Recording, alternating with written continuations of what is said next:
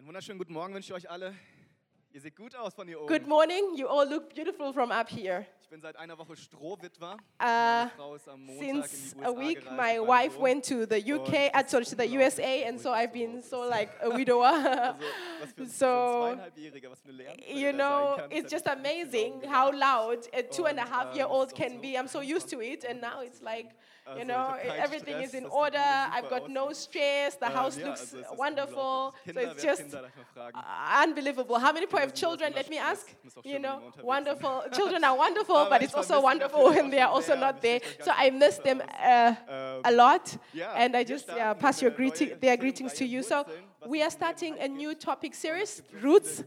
There are so many great things in life, no, not only children, but so many things that are good for us in our lives. And when we believe in Jesus, Halt geben wie sonst there are so many things that support us, you know, better than other things. And so, in the next few weeks, we want to take you through what these things should be and can be, you know, and really take out these promises from the Bible. So today, I brought a text from the Bible that I want to look at to you with you. It's in Colossians, Colossians 2.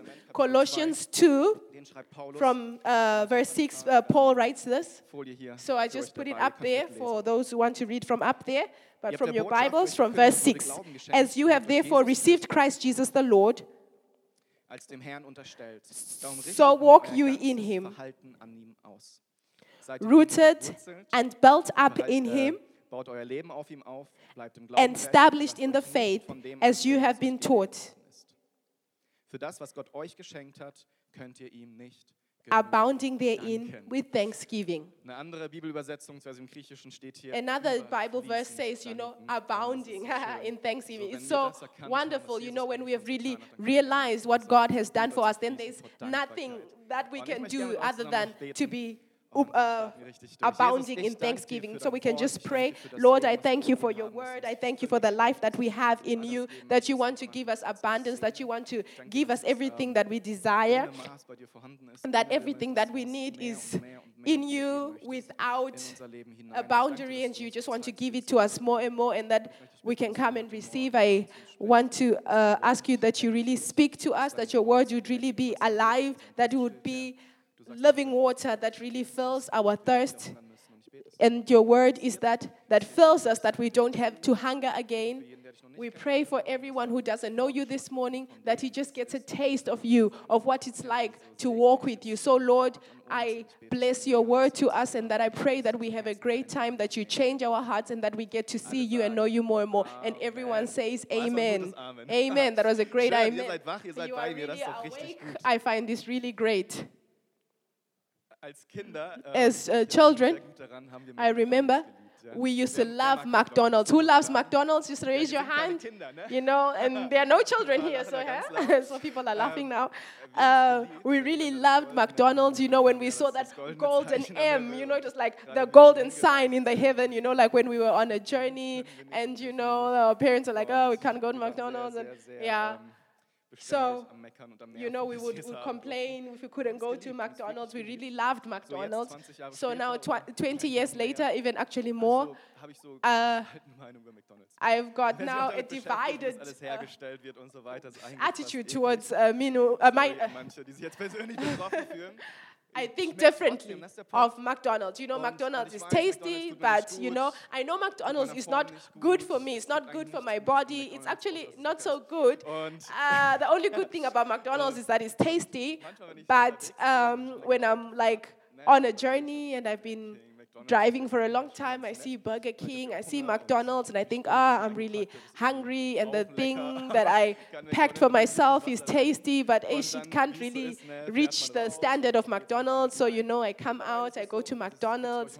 I think there's still like coupons, uh, coupons, you know, that you can use. You even have it as an app, and you can have it on your phone. was gibt's für So you look, oh, okay, what offers do they have? Then you know, when you're like a widower like me Und- at the und ich erinnere moment. mich an einmal, da bin Um, ich, ähm, ich weiß gar nicht mehr, wo ich da unterwegs war, und dann bin ich zum Burger and I remember once I went to Burger King, and they had a coupon, and you could have the whole menu, the whole meal. You could also get a great burger, you know, for free. And I thought, wow, wonderful. You know, so I go in there, I get give them my phone, and I get, you know, a great burger, and cola and my pommes. And after the first burger, I was so full, and I thought, oh my gosh, I still have a great big burger. And you know, we don't want to throw anything away. We are Germans, so you know, I'm like putting that thing in me. And you know, after I eat McDonald's, I always think to myself, never again, never again. And you know, you've got like this big thing in your stomach, and then you know, after an hour, you're like, oh, I'm hungry again. And I find uh, nowadays, you know, when I think of food, you know, there's actually better food than McDonald's, things that taste better, things that are tastier. And the older I've become, I become uh, an, you know, I become like an enjoyer of food, you know, connoisseur. Uh, maybe because our taste buds change. And you know, now if I've got the when I have to choose McDonald's or a steakhouse, I choose McDonald's. No, no, no. I choose a steakhouse. You know, when you've eaten a really great steak, you know, a really great steak with just something on the side there, it is so great. I'm sorry for everyone who's a vegetarian, but you know, I find it a nice picture and think about it later. You know, when you get a fresh steak, a good steak, and really uh, cooked uh, well. I mean, not completely cooked, but just medium. You know, it's just so red. And you know, for the next two days, I don't need to eat again because it's so good. And as a child, I used to think McDonald's was everything, you know, but nowadays, at my age now, I'll think a steak is much better. And I believe it's a great picture, wonderful picture for our faith. You know, I'm just going to come to that just now. Uh, the topic for today is what are you still missing? uh, when we look at the passage that we just had right now, in verse 7 it says, rooted and built up in him and established in the faith as you have been taught abounding therein with thanksgiving. And while Paul was writing this, he wrote it from prison to the Christians in Colossia. He hadn't been there before, and he had heard that there are different churches there around Ephesus where there was a great revival, and the people there they went into different uh, regions, and they went to Laodicea, they went to Colossia, and they preached. You know, the gospel and churches were begun there, and one of the some of the churches were there in Colossia, and Paul he hears about them in prison and you know how it's going well and what's not going so well. And so he writes these letters to encourage them to also remem- remind them what it's really about. And this is one of the letters in the book of colossians you know that really brings it uh, to the point what we as believers need to live in a way that we have a good life, a filled life, the life that God has thought out for us. So there are four points in it, you know. So uh, I want to look at them with you, and so you'll see them just now on the overhead. So. Uh, four points. So he uses uh, different pictures, and the one picture that he used, you should be rooted. Rooted. It comes from, you know, the Greek time that when it means be once and for all rooted in Jesus Christ means once and for all. This means if you believe in Jesus, you receive a good life. Your fundament becomes Jesus. So you are once and for all rooted in Him. You can't be uh, uprooted out. You know, your roots are in there, are in Christ Jesus, once and for all. We also read it in Psalms 1. It says, Those, you know, who are planted, you know, those who think about meditate on the word of God day and night, you know, they always bring uh, fruit. You know, they are like a tree planted on the riverside, you know. So this is the picture. When I now belong to Jesus, then we are rooted in him. Then it, it goes well with us because we receive from him everything that we need. The second picture that he uses is, you know, um, being built up in him. This is something uh, in Greek, it means like, you know, an active sort of thing. It's not like a past tense thing, like, you know, don't make your uh, heart or something. It's to say, you know, to be built up in Him. So when we read in Colossians 3, you know, it's, uh, Col- Corinthians 3, it talks about the fundament, you know, the good things or the bad things that we can build on the fundament of Jesus Christ. So we are receiving this encouragement, you know, that every day, you know, to build with the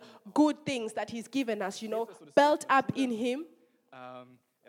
So he uses this picture, uh, the next one, and he says, remain in that what you have been taught, you know, the teaching that you've been taught, because Paul knows that what you have been taught you know, is important that you have the right picture of Jesus, that you also really believe well that what you have heard. And so we are living in a time in which, you know, truth is relative. You know, the word of 2016 was post factum.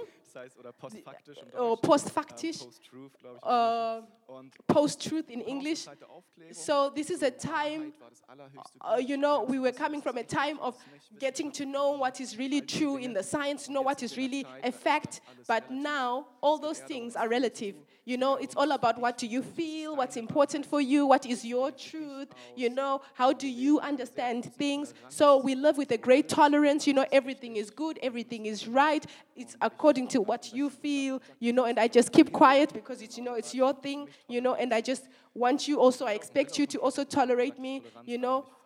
Um, at Willow Conference, they said, you know, tolerance is actually uh, being a coward because you are not uh, prepared to stand for your, your point, you know, so you just keep quiet and move away. So I'm just going to go into that just now. So at the end, Paul says, abounding in thanksgiving. And the word that Paul used, it comes from like a river, you know, that a river that's flowing there and it's just flowing, going over its boundaries. And Paul says the life of a Christian, when you have drinking from, uh, so drunk from, when you drink from Jesus Christ, uh, then it becomes a well of living water in us. I think uh, you find this in John 7, uh, verse 38. He says, Jesus says, the one who believes in me, you know, who drinks from me, those waters will become a, fountain of living water, you know. So Paul says, be abundant, you know, in, in thanksgiving. So he's talking about a river that is abundant, you know. So even when you think of uh, Ezekiel 47, and he speaks about a fountain or a river that was going from the temple and it, it, gets deeper and deeper. It starts like just as like a few centimeters and it keeps going and becoming, you know, higher and higher until you know you're up in the knees. So when he talks about abounding in thanksgiving, he means it keeps becoming more and more. The thanksgiving becomes deeper and deeper and more and more. And you know the sad thing is that most of us sometimes become like a really thin river when it comes to thanksgiving. This is not really what God wants for us. God wants this deep and abundant thanksgiving towards God and Jesus, then we don't need anything else. And then you realize this is what it is really about. Paul says, he's writing to Christians. They are not in an easy situation, they're in a difficult situation because they, um, they are pulling more people to themselves. Many people are coming, but they are bringing heresies. They are bringing wrong teachings. I'm going to go into this just now. But you know why this is important? You know, we've got these four points from uh, Paul. You know, we've got this that you know how we can live should live and you know live as christians that we should be rooted that we should be built in that we should have this healthy teaching that comes in and frees us that we should be abundant in thanksgiving at the end is the question as much as this sounds so beautiful. Is it really like this with every Christian? Can you describe this your life this way? Are you really rooted like this in Jesus Christ every day? Are you like walking your life every day with thanksgiving? You know, do you wake up the first morning, the thing you say in the morning is thank you, Jesus, for this day? I think with a lot of us, it's not like this. And I think there is a reason why, and this reason, you know, Paul speaks about it here in Colossians and this reason is that there are people who come into the churches and they bring wrong teachings. People come in and they bring in wrong truths. People come in and they say things that are not true, that are not real. And because we are living in a time where we do not put a lot of uh, uh, value on the truth, you know, we listen to things and we, you know, say, ah, this can't be real, you know. So I'm really convinced about this abundance life. And I want to show you that it's so important to know what does the Bible say, to say what is the real and true teaching so that we can have this abundance of Jesus Christ. Because God's promises, you know, in His Word, you know, so we should also receive the promises as He has said. We can't put in extra things to them, you know, or understand them wrongly and ask ourselves why it's not working out. So we should receive it as it is. We should take it seriously and understand how it is meant. So Paul writes in many, many books and he's fighting against these heresies, even in Colossians. And um, he, he just doesn't describe these uh, wrong messages, anyways. But what Paul does, and what I find so great, he just makes Jesus great. He doesn't go in to the problems, you know. He just names them quickly by name, sometimes not even, but he makes Jesus great. He glorifies Jesus so that the people see what he means, you know. He shows them the solution. And uh, I just want to take you into that today. So we read uh, further, you know, the next verses.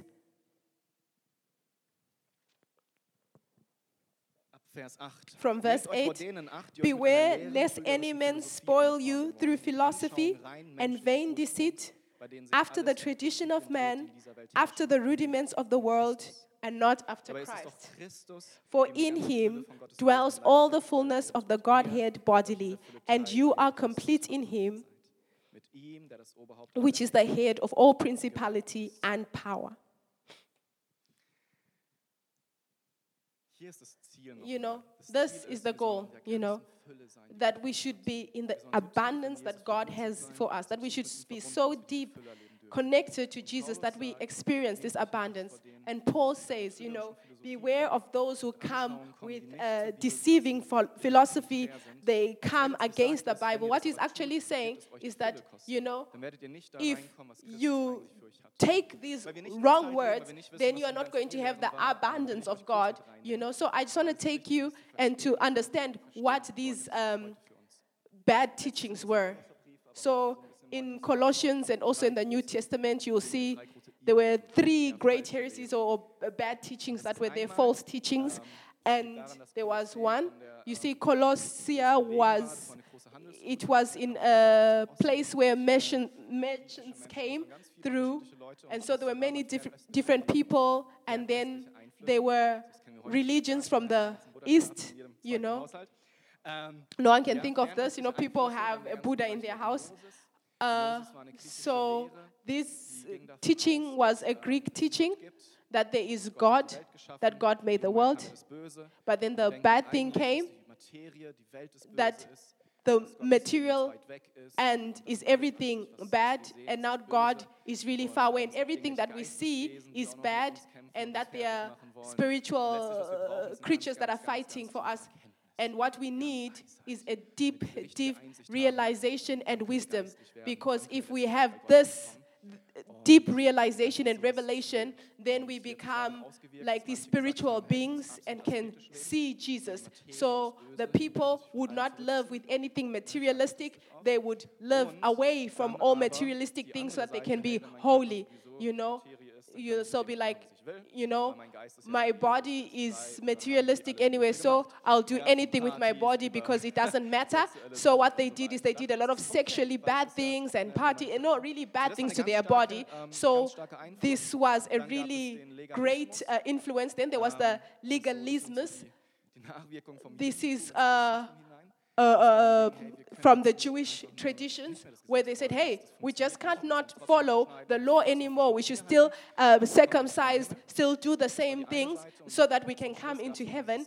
And there was also, I'll call it ascetum, where both things uh, came in. It was like people who said, you know, we should watch with our food, we should fast a lot, we should uh, direct our lives according to the moon, you know, then we are then really spiritual. If you don't do that, then you're not a real Christian. And these were three heresies, three false teachings. And you realize even today, it's still actually like that. It's still there like this. And, you know, so Paul, you know, is talking in a lot of his letters, you know, watch out, watch out about these teachings, you know. So you shouldn't despise this because these bad teachings, you know, let me put it into this today. You see, they are very, they're at contrast to what Jesus had taught us, what Paul was teaching, you know, these teachings lead us to think that God is far away, everything that has been created um, is bad, and that heavenly creatures can influence us. I don't want to ask who reads horoscope, but you see, horoscope are supposed to be heavenly powers that affect us even in this century. And the people thought even then there are things that, you know, you've got power, my uh, situations are not for, about God. And it went on further and further like this. And it was so contrary to the teaching that Jesus gave us, you know, where God says everything that God has made is good. Everything is made by Jesus, through Jesus, for Jesus. It's all good. And naturally, naturally, you can use all those things for bad things, but God has all the power, and He took the power from the evil one. He made us free from the bad powers, and this is the truth. So, when we are in these teachings, you know, that are wrong, we find it so hard to live by the truth of Jesus and to believe the truth of Jesus. And what is really dangerous about these teachings you know, they are not against Jesus, so to say. They're not anti Jesus. They find Jesus great. You know, he's got his place in there. You know, all these institution mythologies and all. Jesus was there. He was a good person. He had good thoughts. He was a good teacher. You know, he had this love each other. He had all these super ways. But Jesus didn't have the great authority. Was not the King of Kings, the Lord of Lords. You see, all this, even with the legalismus, megalismus, um, Jesus came, he was the way to God, but we still have to do. So it was Jesus plus extra. So, how many Christians, in the same way, believe that they should do things to come into heaven. You know, there was a survey in America. They asked a lot, a lot of people, and so 300,000, uh, sorry, 3,000 plus. You know, they say, you know, they were evangelistical like. They say, I believe the Bible is authority, and 95% uh, now I believe in the resurrection of Jesus. But, but above 60% believe that they should do good works to get into heaven. So legalism is actually more actual in our life now than then because so many people doubt their salvation now, you know, uh, this thought of I should do good, good, I should be good. You see, we are not good because uh, that's why Jesus actually died. You see, Jesus came to save uh, the lost. He came to save and to bring to life those who already dead. So, even we as Christians now, we have to fight against all these bad teachings you see, so other things come in, everything come in that want to push Jesus from his throne and his position, you know, that tell us that they want to help us to come into this fullness, you know. But they say Jesus is good, but not enough. They are saying Jesus is good, but not enough. You know, there's a deeper wisdom. There are good books that you should read so that you have a, a, a knowledge of God than the Bible can give to you. And when you begin really to fast, when you begin to uh, dance in a certain way, you know, and begin to do these things, become more spiritual, then you will see how your relationship to God will become deeper but you see, these things, they say Jesus is good, but they put something greater. You know, there's all, there's still a work of your own in order to come into this abundance that God has promised. You see, because a lot do not experience this fulfillment, you know, so they want this fulfillment. They think, you know, I have Jesus, but I don't have it. But Paul's response to this is that Jesus is enough. You know, there are so many bad teachings even nowadays. You know, one that I realize at the moment is this uh, prosperity teaching. Prosperity teaching, have you heard about it? so this prosperity teaching, it's about uh, the teaching that says that Jesus wants to make you healthy and he wants to make you rich and he wants to make, give you an easy life. You know what it's about? It's about Jesus has given us so many promises. He took all our sicknesses. He gave us abundance, so we should have abundance. So if you believe in Jesus, everything is well with you. You are healthy. You should never ever be sick, you know. And the situation should always serve me, you know. So this is what this teaching teaches But you know, it's actually true. You know, it's actually true. We should pray, pray for um, healing. God wants to bless us abundantly. But the difference is that in the prosperity teaching, you know, it says it's about my faith. It hangs on my faith.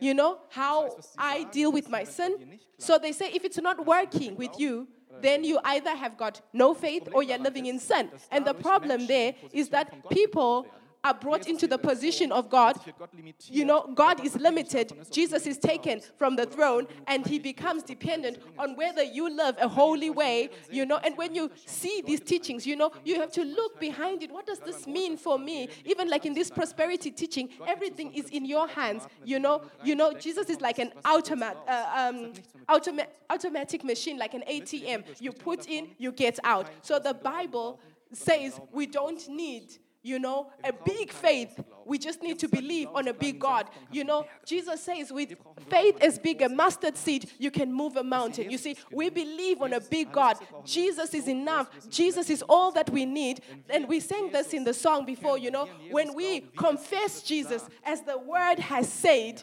then we will experience these things in His time, in His measure, you know we will experience these things. It's the same thing with your situations. You see, your situations do not have power over your life. Your situations are not there that you pray all of them away. You know, some situations it's good to pray say oh god not anymore. But you know there are people who are every year in the same situation you know they change their job but they're in the same thing. My boss is still you know silly. And they think you know oh my situations are attacking me. Where is god? Help. Where is god? god is there and they say, hey, you know, learn what I want to teach you here. Like, hey, you need to go through this because it will strengthen your faith. You know, these are all teachings that come to us and they take our authority away as Christians. They take Jesus away from his throne. You see, they don't help us to come into his fullness. You know, they take away from us what it means to follow Jesus or who is Jesus at all.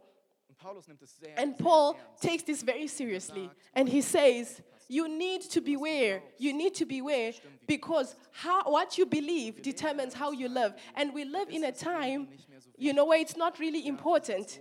Or it's like this or like this, you know, it's like this or the this. You know, it can't be so important. You know, I think it's like this, so this is the truth. You know, I know a lot of people, young people, you know, who build up their own faith, you know, you think, ah, oh, because they take different uh, sources and they just build something up, you know, and they think, oh my gosh, and I think, where did you get this? And they wonder why it's not working out. And they're thinking, why are they not living a fulfilled life in Jesus? Then they are upset with God and they said, You, God, you say, but you're not doing. Ja, wirklich. Yeah, und, äh, really. spüre mit Paulus. I really feel Jesus with Paul. ist genug. So Jesus is enough. In Colossians, when you look at it from beginning to end, what Paul is saying is Jesus is enough. Er Jesus is enough. You know, whatever you need, whatever comes against you, whatever seems to be promises more, you know, all of those things are nothing because Jesus is enough. If you've got Jesus, you have enough. You don't need more. Jesus is enough. This is what Paul is saying through these letters, you know, through the whole gospel here. Paul uh, is just saying, you know, he uses this word Jesus is Lord over everything. Jesus is there for all your needs. Jesus is there for all your thirst, for all your hunger. You know, Paul, this is something so serious for him that in all this book, you know, he keeps saying, Jesus is enough. Jesus is enough.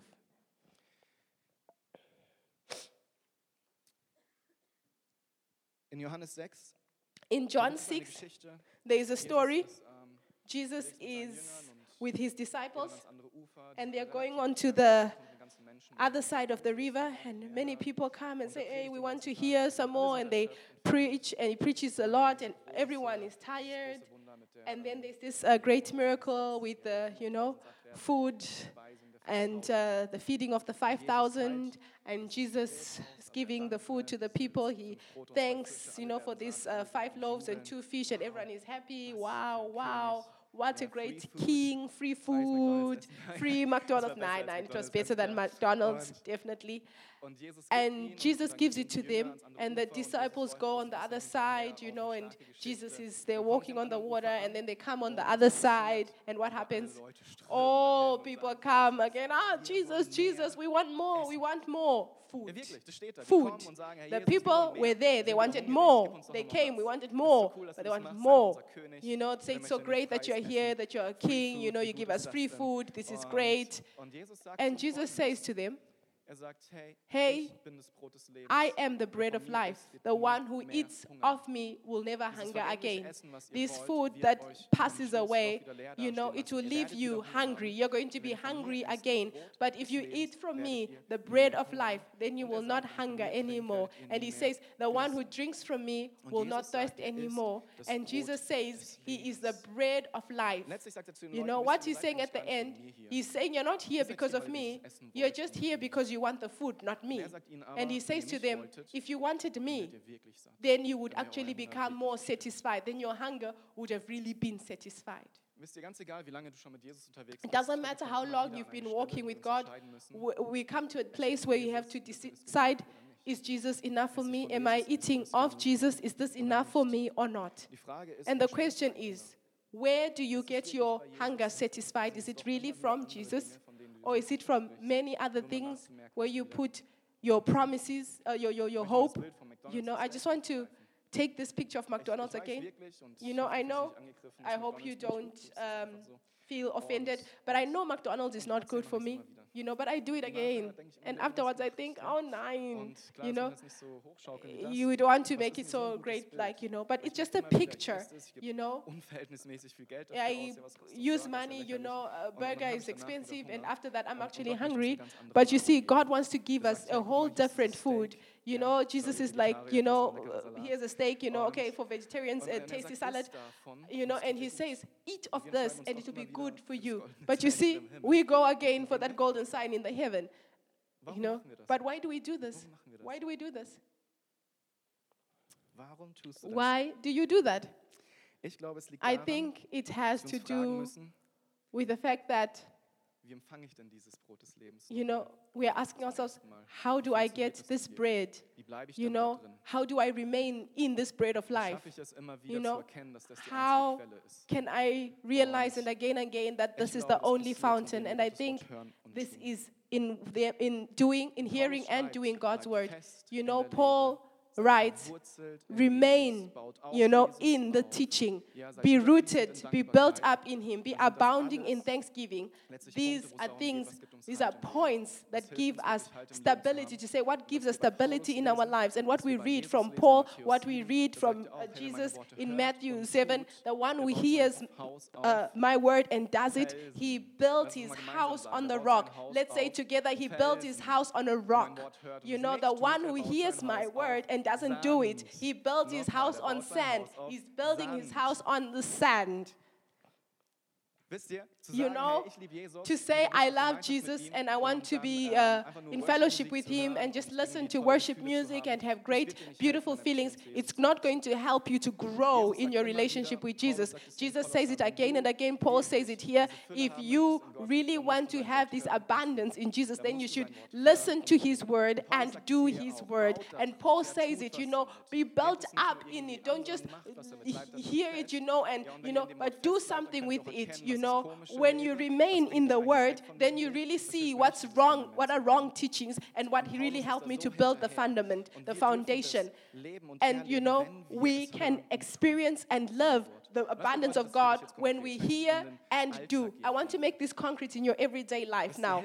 You know what can help you to drink of Jesus, to eat of Jesus, and be really satisfied when you are in His Word, you know, the real truth, His, the real teaching when you serve Him and follow Him, when you do, when you are in fellowship with Jesus through prayer and the Holy Spirit helps you, when you are in the fellowship of other Christians in the church. These are great points, four great points that help you to do, you know, what you hear and what you believe in. That you can have this abundance that God talks about, that you can be abundant in noch eine Bibelstelle thanksgiving. I just want to read uh, a Die ist aus Bible verse. This uh, Bible verse is in Ephesians 4, and it really puts everything uh, together. So just Ephesians ist es 4 nun auch, der from verse 11, Er hat dir die he is the one Propheten, die Evangelisten, die Hirten und who die has given Sie haben die Aufgabe, Sorry, the diejenigen, die church zu Gottes heiligen Volk gifts. gehören, damit die Gemeinde, der Leib von Christus, aufgebaut wird. Das soll dazu führen, dass wir alle in unserem Glauben und in unserer Kenntnis von Gottes Sohn zur vollen Einheit gelangen So, und dass wir eine Reife erreichen, deren Maßstab 11, Christus Ephesians selbst ist 4. in seiner ganzen Fülle. uh, till we all come in the unity of the faith and of the knowledge of the Son of God, sein. Wir dürfen uns nicht to a perfect man, to the measure of the stature of the fullness of von Wind und Christ, Wellen hin und her that we hereafter, be no more mehr auf die children, tossed to and fro and carried about with every wind of doctrine by the sleight of Stattdessen sollen wir man and cunning craftiness, Liebe an der whereby they lie in wait to deceive.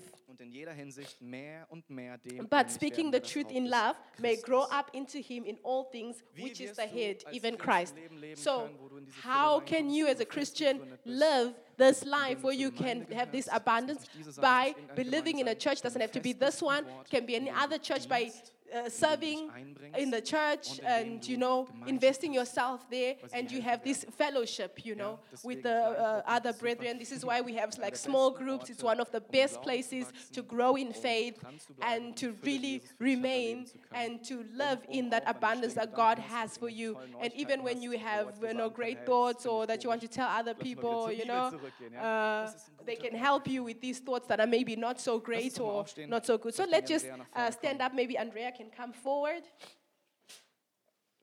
Ich glaube, wir werden in dem Maße I in Beziehung zu Jesus believe wachsen, that we ihm auch wandeln.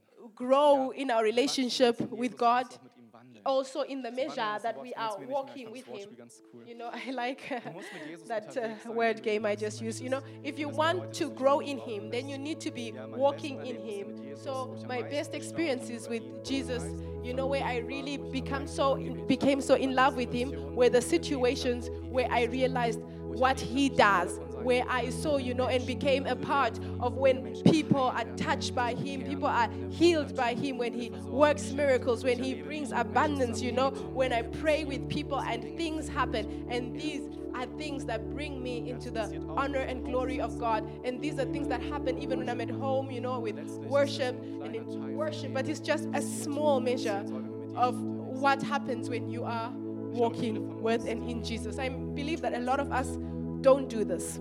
Die, die haben Jesus nicht auf dem Thron. You know, we don't have Jesus on the throne, we have him maybe on the side. wundern sich aber And then we wonder nicht bekommen, von wegen why you're not receiving of the things that we are talking about.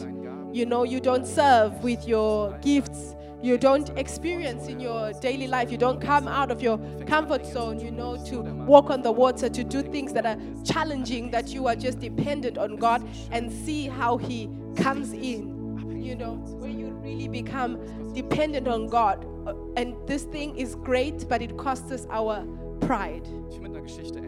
I just want to end with a story. Maybe you can already close your uh, eyes. lesen die Markus 10. So we read in Mark 10, Jesus is with his disciples, and a young man comes and is very rich.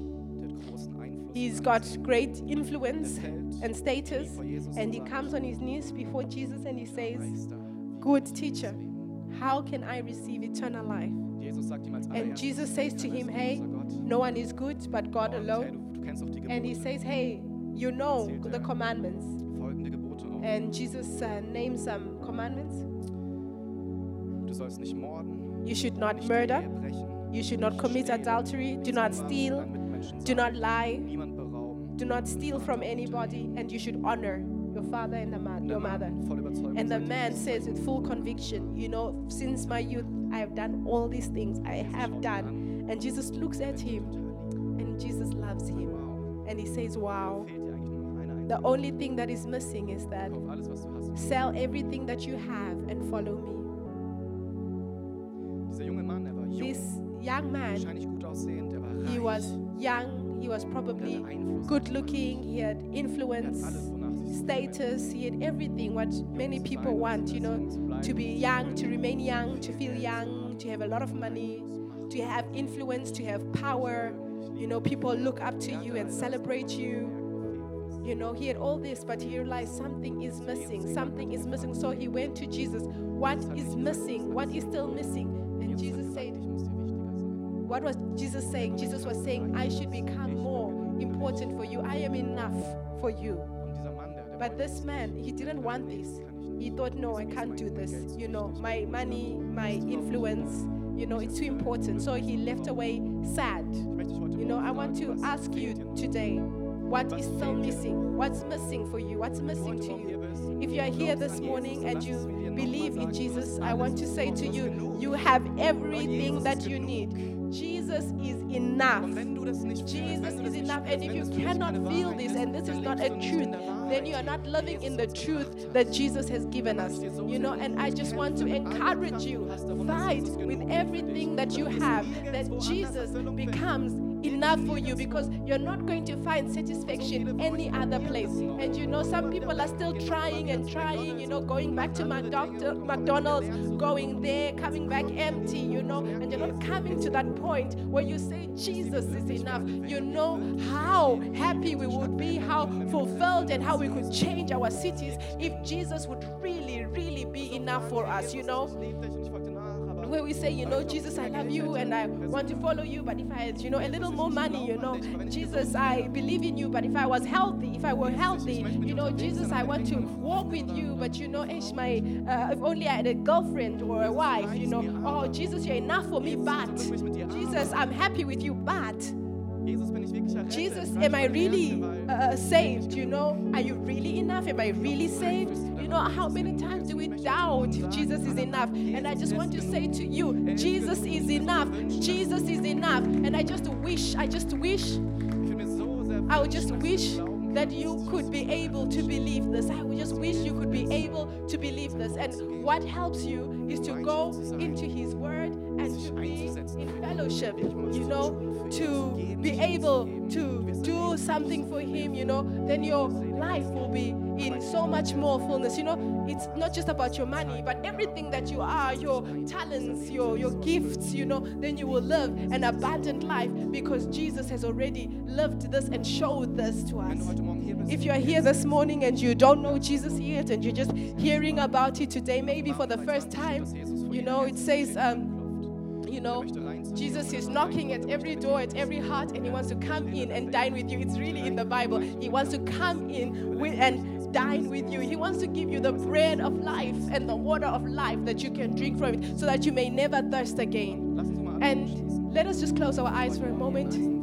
And I just want to ask everyone who is here, doesn't know if Jesus hasn't uh, eaten of this bread or drank of this water, but knows that he's hungry and has tried so many things and knows that these things don't satisfy that thirst in them. You know, and I want to say to you, you only find it in Jesus. I'm just going to count to three and I'm going to give you the opportunity to just give a sign, you know, to drink and to eat from this bread and water of life and, you know, that you want to follow him, then you are going to be a new person then you are going to know this wonderful Jesus and it's going to change your life. It's going to change your life. So I'm going to count to three and I'm going to give you the possibility, the opportunity. So one, two, three. So just show with your hand, just, just a short sign. So thank you. I see your hands. Thank you. I see your hands. So if you want to let Jesus come into your life and you want to see that He satisfies this hunger in your heart, you know, somebody who forgives you your sins, then, you know, we just want to give you this opportunity this morning. Thank you. I saw your hand. Thank you. I saw your hand. So, as a church, let us pray together. And, you know, we pray together. You pray also just through this prayer. Invite Jesus into your life. Jesus, we come to you. And I thank you, Jesus, for your work, your deliverance work on the cross. I thank you that you died for my sins and that you have forgiven me of all of my sins this morning. Jesus, ich danke dir, Jesus, I thank you dass du mir heute Morgen vom Brot des Lebens gibst. that you give me of the bread of life this morning, Wasser des Lebens trinken darf. that I can and am allowed to drink from your water of life, that I must never be thirsty again. Thank you, Jesus, that you now love in me. Und ich dir ab heute And from today, I want to follow you.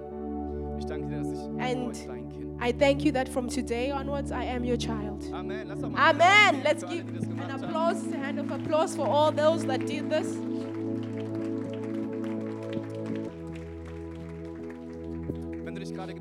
And maybe you put your hand up, you know, just now we just want to help you to take steps. Just fill out, you know, a contact formula, and we just want to get in touch with you, give you a Bible, get to know you, help you to take the next steps. We're not really at the end. I just want to pray for those who realize that they are trying to find satisfaction for their hunger everywhere else, but not at Jesus. Um, you know, it is the greatest promise that we have from God, and so many people are not experiencing it. And I just want you to close your eyes and be really honest, honest before God and before yourself, and just pray that He becomes so great in your life that everything else becomes very small, that He becomes the King of Kings in your life. So say it in your own words, you know, just pray it out, you know, express it out, you know. Uh, just pray for forgiveness. Invite him in again to be the center, the center. Jesus, ich bete für jeden Einzelnen, den es betrifft heute. Father, I thank you for everyone whom concerns this morning. I pray that you come in, Holy Spirit, and that you uh, glorify God, exalt God. I pray that you uh, touch every heart, you know, that have decided for you that Jesus shines greatly and brightly and is so fulfilling that everything else is faded out, that the people know that Jesus, you are enough. I thank you that you do this, Lord. And I thank you that this is happening right now, that this is the reality that we are allowed to live in Jesus. You are everything, you are enough, you are so glorious and wonderful. And when we have you, then we can just worship and be abounding in thanksgiving. Thank you that we can, with you, go freely through life. And I thank you that you give us this this morning. Amen. Hey, Amen. Beloved, ich habe jetzt noch zwei, drei Infos für I've got two, three pieces of in die Woche information for you before we go into the week. So we've got ah, next steps today, part three, Das wird hier potential.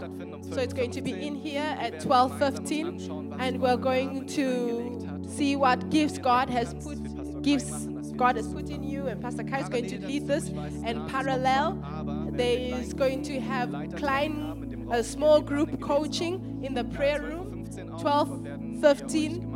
So we're going to coach you and help you what it means to lead a small group and start it. You know, I know a lot of uh, ideas. People want to help in the city. People want to just pray. There are so many small groups, you know, and you realize you're here this morning and you realize, hey, I want to do something. You know, it's you. You can just go in. You don't have to commit yourself there and there. You know, so all guests who are here this morning, welcome. You know, you can on at the information point you can get a small gift from us. This is an envelope with some coupons and yeah, some information about the church. I wish you a great week as you go into the cafe. And before we go, we receive the blessing of the Lord. As a sign that you're receiving it, you can uh, stretch out your hand. The Lord bless you and keep you. The Lord let his countenance shine upon you and be gracious to you. The Lord left his countenance over you and give you his wonderful peace. Amen. Amen. Amen. Have a great week. Be blessed for tomorrow, for Monday. You are super. Ciao.